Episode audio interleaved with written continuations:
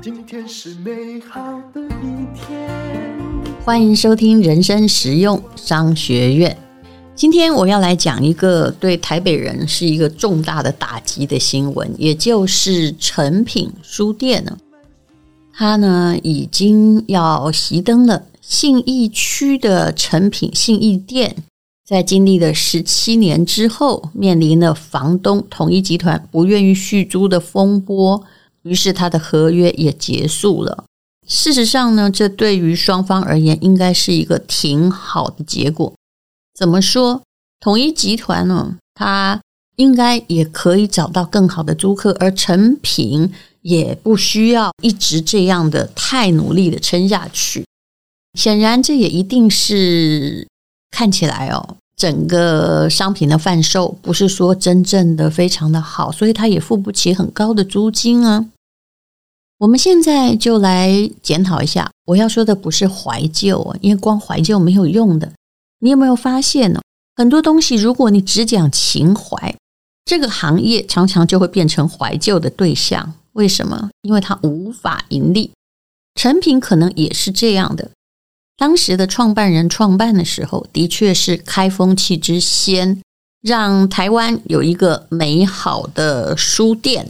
那也创造了很多的传奇，让人家觉得我们是个有文化的地方。但是如果从商业模式哦，我相信创办人对商业模式的思考哈，没有比情怀多啊。为什么呢？因为从商业模式来看呢，诚品刚刚开始创立的，它的想要为顾客达成的目标，事实上是一个图书馆。怎么叫图书馆呢？因为他是希望每个人都可以很开心的在诚品书店看到书，所以有一阵子你去诚品书店的时候，常会发现，呃，大热天大家进来里面吹冷气，那反正也不要钱，然后很多小孩在童书部就把它当阅览室，就一本一本看下去。那么呃，成品书店也很宽厚了，你要把书看坏了，他大概也没有办法叫你赔嘛。可是请问，当一个店变成了图书馆，而图书馆大部分是公费的，你是一个装潢比较好的图书馆的时候，那这个叫商业模式吗？的确不是。所以很多人也知道，成品基本上卖书是不赚钱的，甚至在书店柜台去结单的人后来也越来越少。为什么呢？因为啊，买书并不需要去实体店，大概十年前。就已经这样了。像我这样每天都在看一大堆书的人，我几乎也没有走进书店。我去哪里买呢？你有没有觉得，在那浩瀚书海之中，要找到一本书，就算图书馆有电脑好了，成品也有电脑，可以找那个书在哪儿？你有没有觉得太累了一点呢、如果你是在网络，比如说我直接点哈，要买吴淡如的人生实用商学院，是不是一点啪啪啪啪啪啪，全部都告诉你？而且呢，你还可以找到哪里比较便宜。前不久，Momo 电商他的书在卖五八折，诶，你知道五八折是什么概念吗？通常啊，出版社给作者的书都是六折起卖，就你买自己的书都要六折。五八折意思是你买的比作者还便宜。那运费呢？事实上，以陌陌电商而言。他是拿这种不是很赚钱的商品来吸引客户，他是希望你将来再跟他多买一些别的东西，就先把顾客啊让你加入进来，然后设定付费方式，那你这个客户就有粘着度啦。所以很多的客户被抢走了，没有人能够否认，博客来买书还有 Momo 买书，肯定都比去诚品买书。快得多，除非你刚刚好要去那里感受一下文化的气氛呢。星期六的晚上八点是最好去关心一个贩售业的人潮的时候啊。那有记者呢就访问了诚品音乐的专职顾问呢，他本来就是音乐圈的名人，一辈子在卖唱片。他当时呢来这个成品馆的时候啊。来当主管时，其实呢，他曾经有很好的营业额。他说呢，信义店的音乐馆最高曾经有一个月一千万的营业额，但是也被平台转移了。后来串流平台崛起，没有人买 CD 耶。现在你家的 CD，我不相信它可以放到哪里去哦。娱乐多元化之后，客人不见了，大家去网络平台买。那当然，成品也有网络的平台了。这两年呢，音乐馆只赔不赚了。虽然很努力，很努力，他们也发起了黑胶文艺的复兴运动，办了交换啊、讲座啊。讲到这个黑胶通路，你就觉得说，哎，如果大家都风靡黑胶，你要去开黑胶唱片行嘛？当然不要。你知道为什么？因为二手店有个很大的问题，因为货源不固定。哇，这周丢周，结果后来对不起，找不到第二样。像我们家呢，也是有黑胶唱片，我先生还买了一个唱机啊。然后有一天呢，我就把那个玩玩看，拿了一张交响乐的。老的黑胶唱片，把他的唱机呢，那个唱机是复刻版的，不是真正古老的，拿来放。我觉得杂音好多，就是有那种一九六零代电影的放唱片的那种感觉。我就说，这杂音这么多，为什么要买黑胶唱片呢？他当然会用那个眼神说：“哼，你不懂。”意思是我没有情怀呀。的确，我没有那个情怀。为什么？因为黑胶唱片不是我的事情，我家小时候也没有。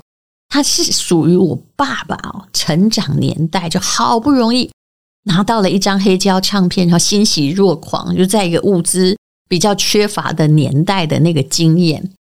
后来的人，我们现在还活着的人，大部分不是黑胶唱片的，我们只是抱着一种怀旧的情怀。那这种黑胶的热潮，为什么它热潮起来你不应该卖呢？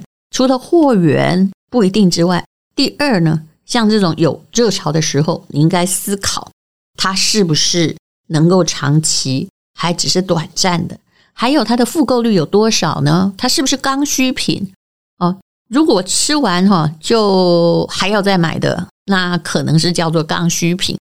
那可是它不一定啊，你有钱再买一张哦，没钱就算了，记得再买一张，这就不是刚需品。所以无论如何，这虽然有黑胶唱片展呢。或者是办活动，可是的确，所有的固体的唱片 CD 都很困难的。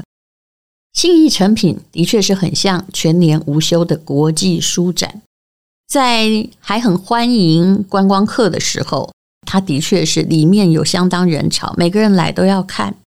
可是现在呢，我们的观光客的确没有那么多，而各国的他们的书店的进化恐怕比成品还快。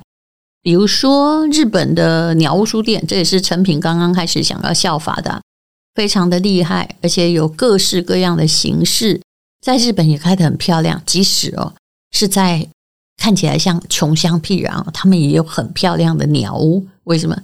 因为越是穷乡僻壤，房租很便宜，而且可能得到地方政府或者是地方的某个财团啊或建案的支持，因为往这个建筑业发展。是这些很有情怀的东西的一个趋势。比如说，一个建案里面说：“哎，我有一个鸟屋书店在里头哦，这是这里唯一的鸟屋哦。”一般人我们都不会管它到底开得下去，开不下去。我们想的是，嗯，这样我就很能夸口，住在一个比较有文化气质的家。有关于成品啊。他也曾经往购物商场还有美食去发展，我也相信他大部分的收入是来自于这边，就是他用一个阅读的文化来带其他的消费。两间百货公司让你选，如果我说我去成品，我当然显得看起来比较有气质一点。虽然我还是去美食街，是不是？但是如果你都放书而没有到达，你知道百货公司都还是要讲平效的嘛。没有到达平效的话，那么那个地方就是赔钱货了。成品的图书贩售额其实还是不少。有时报出版公司的董事长赵正明就说，他新义成品可以抵十家地方书店的营业额。但是你要注意，这是一个倍数的形容词。答案是等于十家地方书店有用吗？一家可能一天卖不到三本啊。那你也只不过十倍就是三十本。为什么？因为整个图书行业在萧条了，大概有一半的人已经改看电子书。虽然我还是非常喜欢实体书那个感觉，但我绝对不是实体书的那种忠实拥护者，因为我也渐渐的发现，哦，最近因为我们出国哈，都是出去考试跟读书的，那个教科书啊，重的跟砖头一样。虽然教科书还是比电子书容易做笔记，可是。带着那个砖头哦，真的，我可能要少带两件外套哈。我的行李箱也显得沉重无比。我多么希望，哎，学校呢就干脆直接规定我们用电子书算了啊，直接给我们一本电子书，然后把档案输进去，这样不是更好吗？这个理想不多久，甚至现在只要认真了就可以做到。所以大家买书就买的少了，不是阅读量少，但阅读量也在减少，因为一个人哈。他能够看的文字，还真的大部分人是有自己的局限。如果那本书啊，呃，总共有十万字的话，他每天万一看了五万字的垃圾新闻，他也会觉得 我剩下的能够文字的阅读空间和时间都很有限啊。所以，书的没落是一个铁达尼号，就是老兵不死，但是逐渐凋零也是必然的。不是大家没有文化，而是他转成了很多线上的阅读了。就算孩子以前他可能要看立体书、童话书、童话区，他现在也可以看电子书。你不能说他不再买实体书，你就要拼命的复古回去，因为真正的实体书基本上啊，有时候我都觉得罪恶。每印一版书，你要砍倒几棵树，是不是？这也很伤地球的环保啊！所以实体书它的没落、渐渐萧条也是必然的。以时报为例啊，诚品敦南店在两年前熄灯的时候，它曾经被退回一百万的书。诶，那如果信义成品再收起来，那会退什么呢？可能会退掉两百万呢。那还有一位。出版社的总编辑评估，他说呢，受到最大影响的是什么？文史哲类的书。敦南诚品熄灯之后，他们的文史哲的书系掉了三分之一，也就是本来可以卖个三千本的，现在只能卖两千本了。所以，任何一家书店的倒闭，尤其现在是全台湾最大的那家的倒闭，对出版社是雪上加霜。该怎么办呢？其实也还是要转平台、转方向。以前实体书的平台有一个很大的弊病，就是出版社反正觉得你就是有那个摊位哈，就是要帮我摆那么多新书嘛，有新书你就得摆嘛，不能说没有。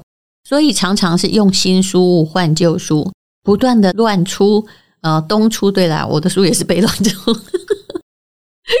就是我没有鄙薄任何人的意思哦，就是说你就一直出一直出，然后不分青红皂白的出，因为你知道现在出版品变多，但是僧多大家都粥少嘛哈。那当然好处是新的作者得到了机会，你想出书你就可以，但是事实上销量很低，而且出版社新书哦就换进去换旧书，诶，那就不会被退钱嘛，所以就更拼命的出新书，至少是有就好。以至于，哎，退回去的旧书，万一一大笔的话，很可能今年所有利润哦，这么多人在努力工作，全部都冲销掉了。观光客的缺乏也很严重。你看信义区，本来反正观光客永远挤在那个最大地标附近，那信义区现在真的是少非常非常多了。书店当然是可以啊，让你充满气质的看着知识，看着世界啊。可是呢，它却面临到一个时代的萧条的必然，那种感觉好像铁达尼号快要沉下去了。但三楼呢，还是会有人在那里。我说的是甲板上啊，就贵富豪住的舱位里，你看。音乐家还在那里嘚哒拉小提琴、大提琴的。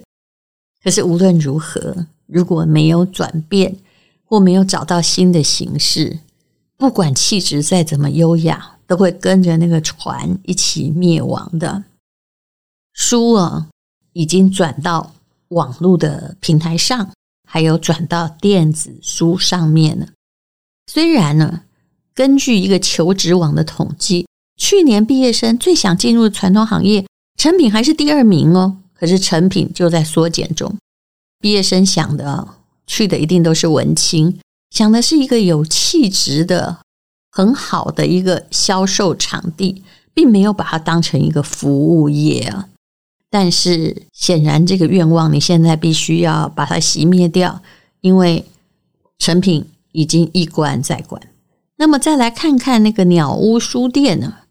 鸟屋书店它的书店的种类啊，它的书种类比成品少，那也有日系的感觉，还有日系的书系是比较多。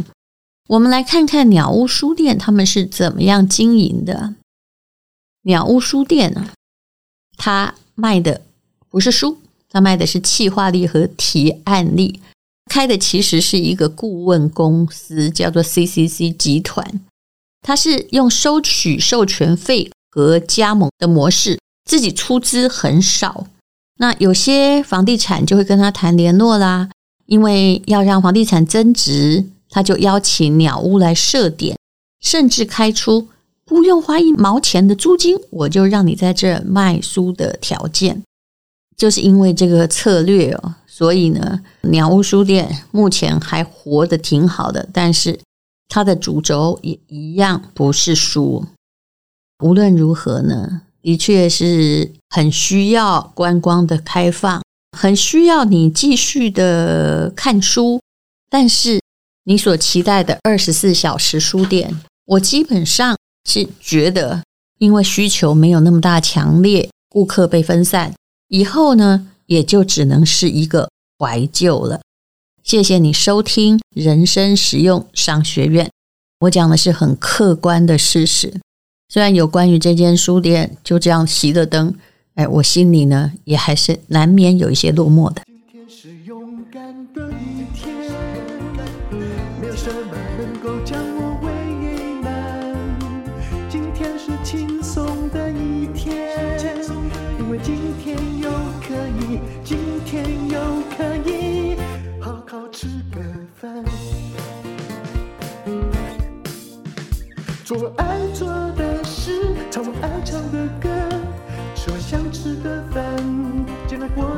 简单。做爱做的事，唱我爱唱的歌，吃我想吃的饭，尽量过得简单，尽量过得简单。